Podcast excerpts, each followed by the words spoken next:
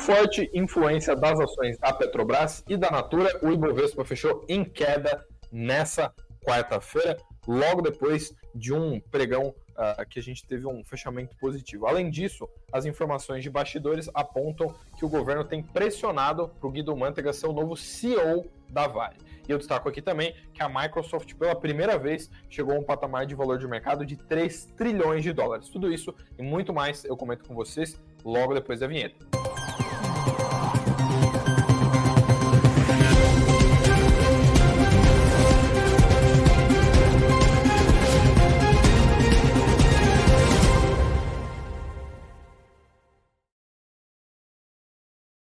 Olá, uma boa noite para todos vocês que estão acompanhando a live das 19 horas. Boa noite para todo mundo que está entrando logo nesses primeiros minutinhos. Já aproveito para deixar uma boa noite especial aqui para todo mundo que está aparecendo aqui com a gente. Um abraço aí para todo mundo que está comparecendo. Já faço aquele apelo para você deixar o seu like, se inscrever por aqui se você for novo no canal. Uh, sempre um prazer estar aqui comentando as principais novidades do mercado financeiro. E vamos ao que interessa, vamos falar como que fechou o pregão dia 24 de janeiro, hoje que o dia foi bem movimentado, a gente viu um Ibov em bastante turbulência, porque ele começou subindo, depois a gente teve uma reviravolta, no meio da tarde começou a cair e ele de fato fechou no vermelho, a gente que inclusive teve uma forte influência tanto das ações da Petrobras quanto das ações da Natura, que são dois papéis que estão dentre uh, os maiores, uh, uh, né, os papéis que têm maior peso na carteira do índice. Obviamente a Petrobras tem um peso muito maior, mas a Natura também caiu muito e fica aí dentre as movers do índice.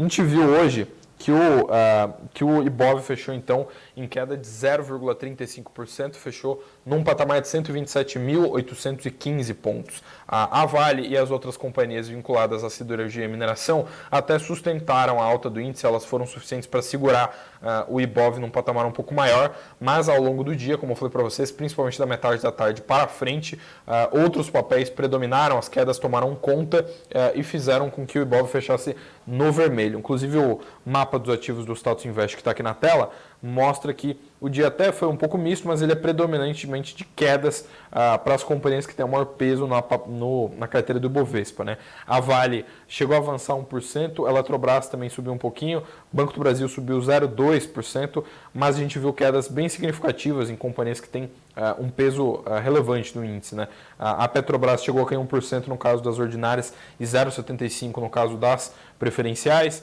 Itaú caiu cerca de 0,5% e como eu comentei aqui, a Natura teve, um, teve uma, tanto a Natura quanto a Real Drogazil, né, caíram ali 5,8% e 3,5% respectivamente. Ambas estão nesse rol aí de companhias que têm aí algum peso na participação do índice. E nas, nas maiores variações, né, quando a gente olha para as uh, pontas do Bovespa, né, para os papéis que mais subiram, mais caíram, a Natura justamente a maior queda do intradia dessa quarta-feira, a Natura que caiu 5,3%, enquanto as Casas Bahia tiveram um, um recuo aqui de 4,5% avançou 3,8%. Como eu comentei com vocês, as mineradoras e siderúrgicas foram ah, as companhias que tiveram uma maior relevância aqui no, na carteira do índice, né? elas meio que sustentaram o pregão de hoje, tentaram manter o Ibovespa para um patamar um pouco mais alto. Uh, Diga-se de passagem, isso vem na toada de otimismo que a gente vê desde o pregão de ontem, porque a China anunciou alguns estímulos né, para tentar estabilizar o mercado. O minério de ferro que estava subindo nos últimos dias continua em rally uh, e a gente vê tanto a Vale quanto as outras companhias do setor surfando essa onda de otimismo com forte influência do mercado chinês. Inclusive, indo aqui para as cotações uh, das commodities e dos mercados internacionais, para a gente falar como é que foi o restante do fechamento de hoje, o minério que eu acabei de comentar subiu 1,7% no intradia dessa quarta, fechou a 138 dólares a tonelada lá em Dalian, e o petróleo subiu 1%, o petróleo Brent, que é referência para o Petrobras, e fechou num patamar de 80 dólares o barril. Uh, quando a gente olha para o câmbio, o dólar subiu 0,5%, fechou a R$ 4,93. E nas bolsas internacionais, novamente o Wall Street mostra ah, as bolsas um pouco mistas. Enquanto o Dow Jones caiu 0,26%, o S&P subiu 0,1% e a Nasdaq subiu ainda mais, subiu 0,3%. Esses são os dados do fechamento dessa quarta-feira. Uh, e eu comentei bastante de Vale aqui, né? Falei pra caramba sobre Vale, sobre vale 3, né? Que foi que tem toda essa questão do otimismo no minério. Mas quem está acompanhando o noticiário mais de perto, quem está vendo o que está acontecendo, especialmente quem acompanha a live das 19 aqui todos os dias, já sabe que a Vale está com uma Uh, né, com, com um assunto que tem gerado bastante burburinho, tem ocupado bastante as manchetes do noticiário nas últimas semanas. E a gente está falando tanto do cargo de CEO, já que o atual CEO vai, pode ser trocado, né? até o dia 31 de janeiro a Vale deve decidir se ele vai ou não ser reconduzido ao cargo, e além disso tem a pressão governamental para colocar o Guido Mantega ou no cargo de conselheiro de administração ou no cargo de CEO. Todos os dias a gente tem novidades sobre isso, todo dia tem atualização e hoje a gente viu mais uma notícia muito relevante sobre esse tema. Foi uma notícia de bastidores, inclusive eu tenho que dar os créditos aqui para o jornal Valor Econômico, que foi quem apurou essa notícia com ah, fontes que estavam a par do tema, ou seja, fontes que falaram sobre a condição de anonimato ah, e as informações apuradas mostram que o ministro de Minas e Energia, o Alexandre Silveira, ligou para os acionistas uh, de referência da Vale e pediu para o Guido Mantega de fato ser o novo CEO da mineradora. Eu lembro a todos vocês que o próprio Alexandre Silveira, enquanto estava em Davos, lá na Suíça, onde ocorreu o Fórum Econômico Mundial, uh, ele foi questionado por alguns jornalistas lá e ele chegou a tecer alguns elogios uh, para o Guido, mas ele não chegou a, né, a ser taxativo com relação a isso. Ele não ele não deu nenhuma declaração que sinalizasse que de fato o governo tem interesse em colocar o Guido no conselho. Ele se limitou a tecer alguns elogios e falar que o ex-ministro da Fazenda de gestões petistas anteriores uh, teria potencial ali para uh, para ocupar um cargo numa grande companhia, como é o caso da Vale. Uh, e ele, como diz a notícia, que ele teria ligado para os acionistas uh, de referência da companhia, e os acionistas, eu relembro todos vocês, que incluem ali a Previ, né, o Previ, que é, que é o fundo de previdência uh, dos funcionários do Banco do Brasil, que inclusive é o acionista que tem a maior, a maior fatia do capital social da Vale. E logo atrás a gente tem Cosan, uh, do empresário Rubens Ometo, né, que comprou uma fatia uh, no, na Vale no ano passado, Mitsui e Bradesco. O Bradesco tem menos do que 5% das ações da companhia, então não é listado naquele mapa de ações da Vale. Contudo, ele é um acionista bem tradicional, né, por meio do Bradespar, está na companhia desde que ela foi privatizada há, há várias décadas. Uh, e eu destaco aqui também que, o, uh, segundo as informações do Valor, o ministro de Minas e Energia, o Alexandre Silveira, ele teria falado em nome do Lula, em nome do presidente, uh, ao pedir para esses acionistas que o Guido fosse o novo CEO da Vale. E além disso, tanto o ministro Alexandre Silveira quanto a pasta institucional do Ministério de Minas e Energia em si, Não chegaram a se pronunciar, não deram declarações à imprensa depois que uh, todo mundo foi, todo mundo começou a comentar sobre esse assunto. Uh, e eu, só dando contexto para todos vocês, né, quem está acompanhando, quem tem Vale na carteira, quem está lendo o noticiário o tempo todo, quem está olhando para isso com assiduidade sabe que isso está acontecendo, mas dando um contexto aqui para todos vocês, eventualmente quem não tiver tão a par do assunto, a Vale ela tem até o dia 31 de janeiro para escolher se ela vai ou não manter o atual CEO no cargo. O CEO que é o Eduardo Bartolomeu, e que é, uh, ele tem uh, o seu mandato até o dia 31 de maio, contudo, pelas regras atuais, a companhia precisa informá-lo se ele vai ou não seguir no cargo de CEO uh, ah, com uma antecedência de cerca de quatro meses. Logo, até o dia 31 de janeiro, ele precisa uh, ser informado ali por conta de uma reunião do Conselho de Administração se ele vai ou não ser conduzido ao cargo.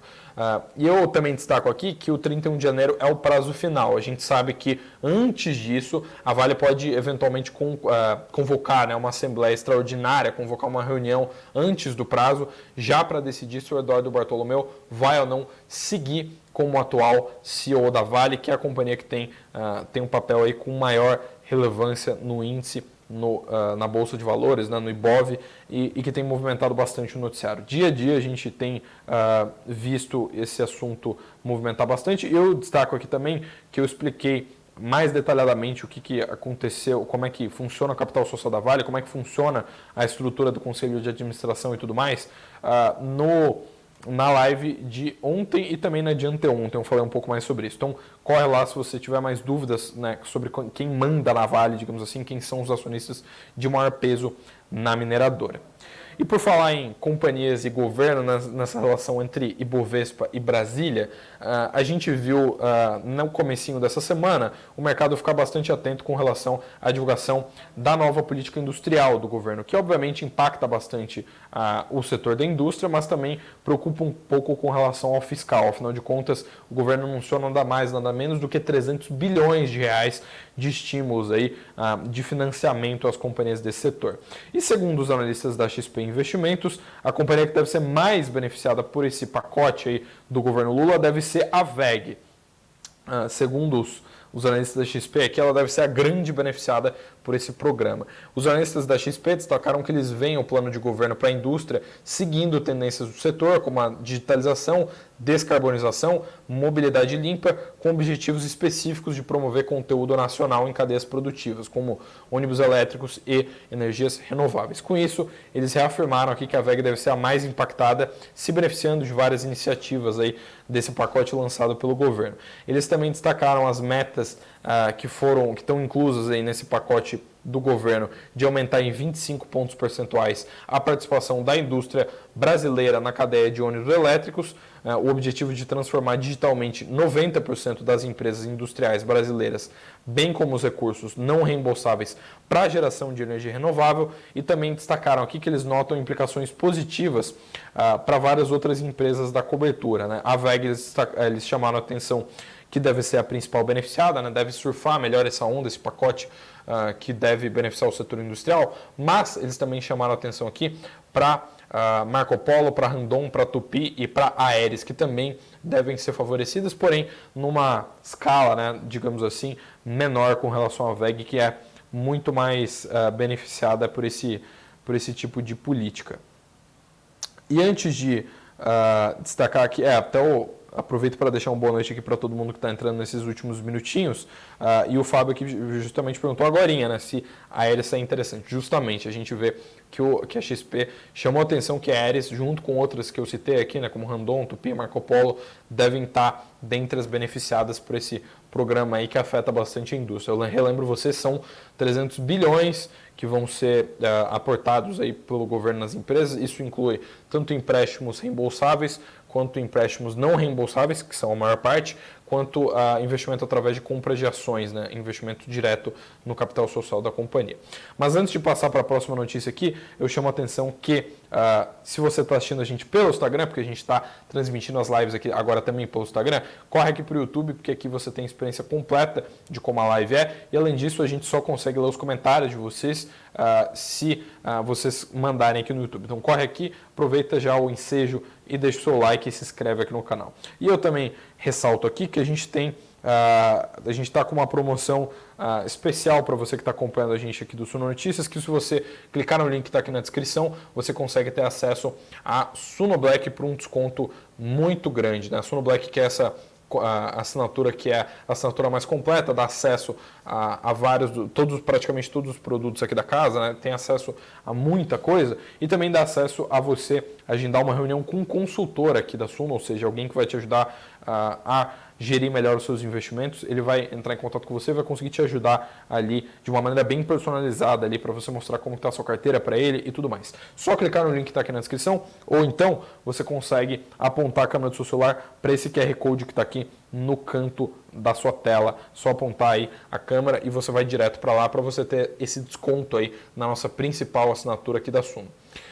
E pois bem, agora sim, voltando para o noticiário, voltando porque a gente uh, para o que movimentou o mercado hoje, e agora a gente tem que falar um pouco menos de Brasília, mas mais sobre o que tem movimentado o Ibov, porque quem tem BRF na carteira deve ter ficado muito feliz nos últimos dias por conta do rally. Né? As ações subiram cerca de 20% desde a última quinta-feira, dia 18 de janeiro, até o intradia dessa quarta, com rallies sucessivos. Ela ficou na ponta positiva vários dias e ela subiu 20% nessa janela bem curta de tempo.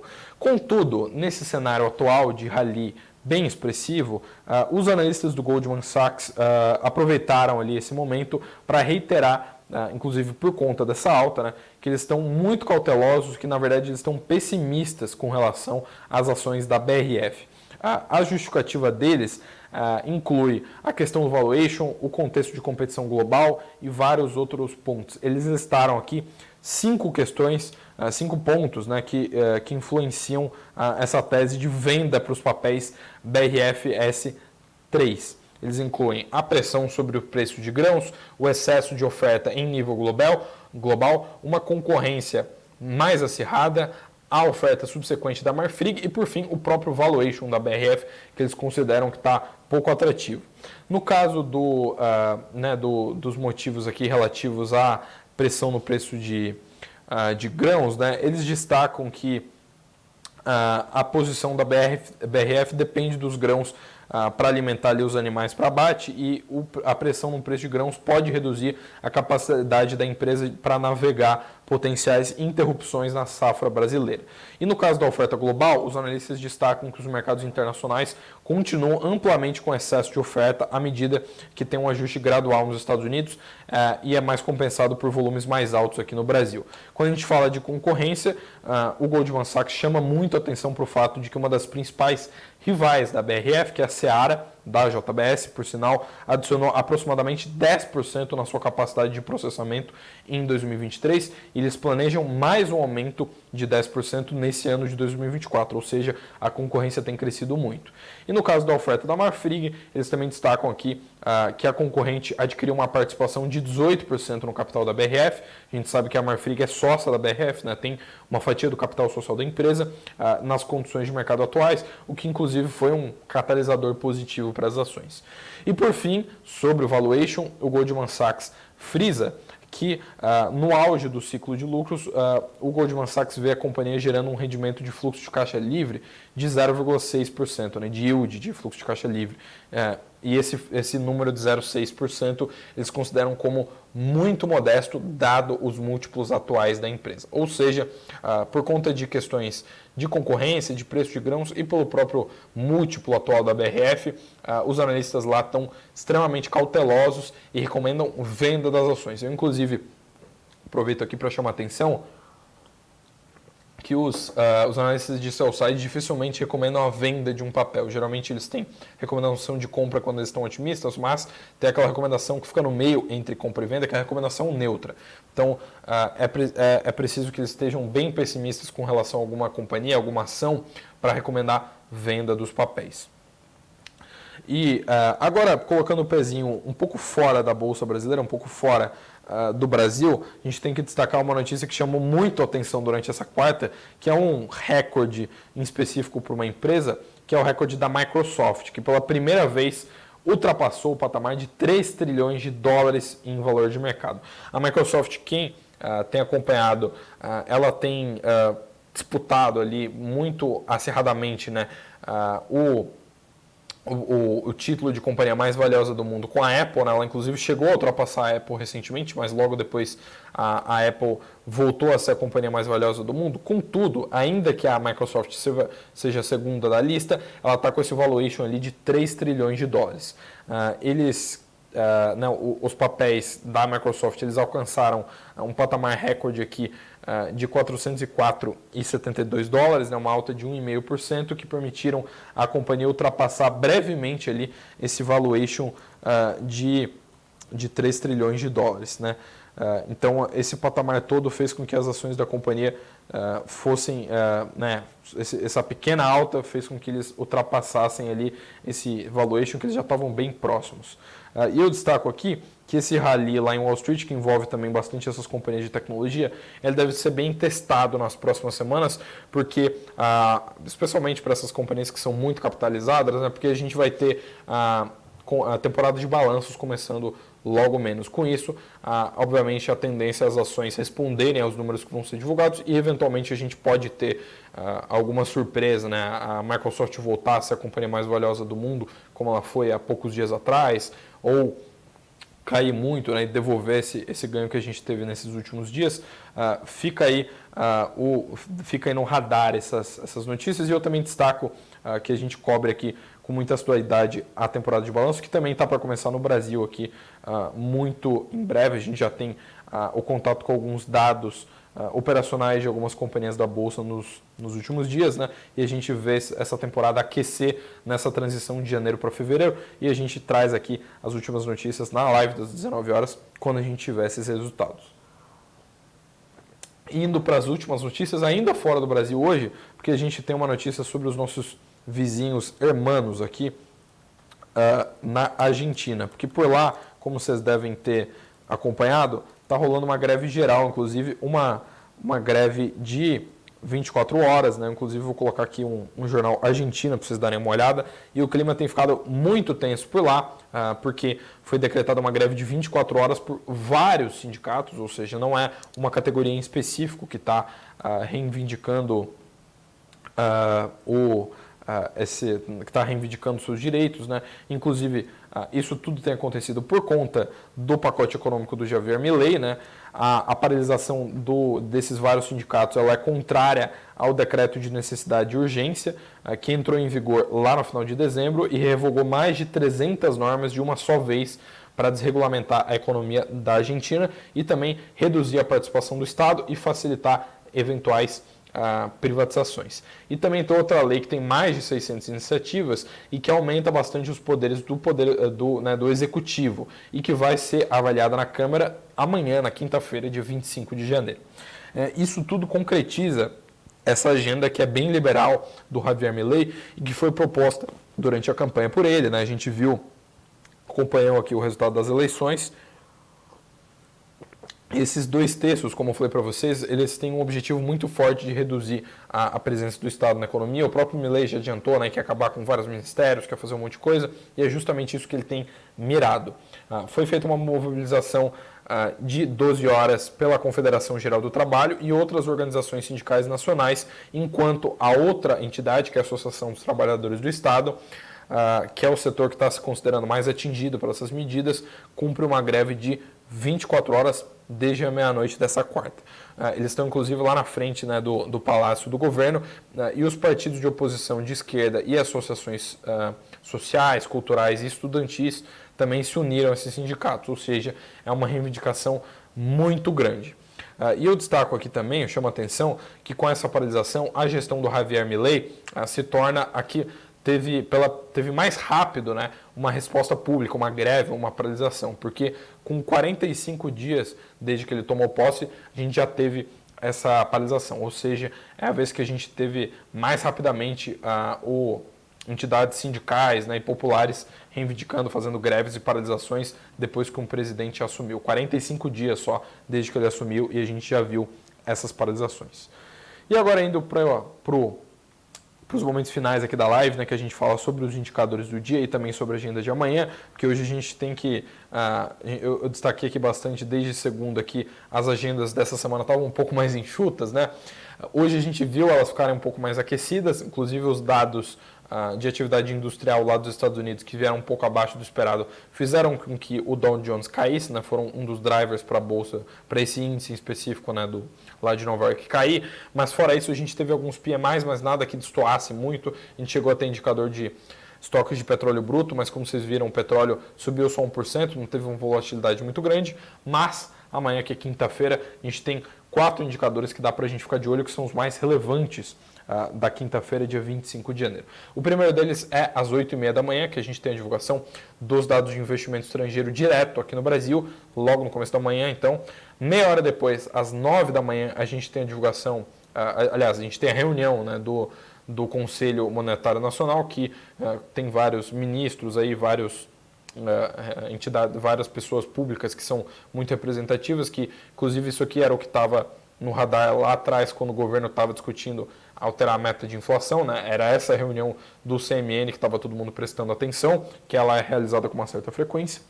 Como eu falei para vocês, amanhã é às 9 horas da manhã que ela é realizada. E depois disso, a gente ainda tem dois indicadores que vão ser divulgados às 10h30 da manhã, às 10h30 aí, que são indicadores internacionais, são lá do mercado dos Estados Unidos. O primeiro deles é o PIB dos Estados Unidos, o resultado do PIB trimestral, né, do crescimento econômico, do produto interno bruto. E outro indicador são os pedidos iniciais para o seguro-desemprego, que mostram como é que está a atividade econômica por lá, mostram como é que está o crescimento, as questões de renda, trabalho e tudo mais, e que se torna mais mais relevante na medida em que os juros por lá estão num patamar uh, historicamente alto e o mercado monitora com lupa uh, esse, esses indicadores de atividade econômica.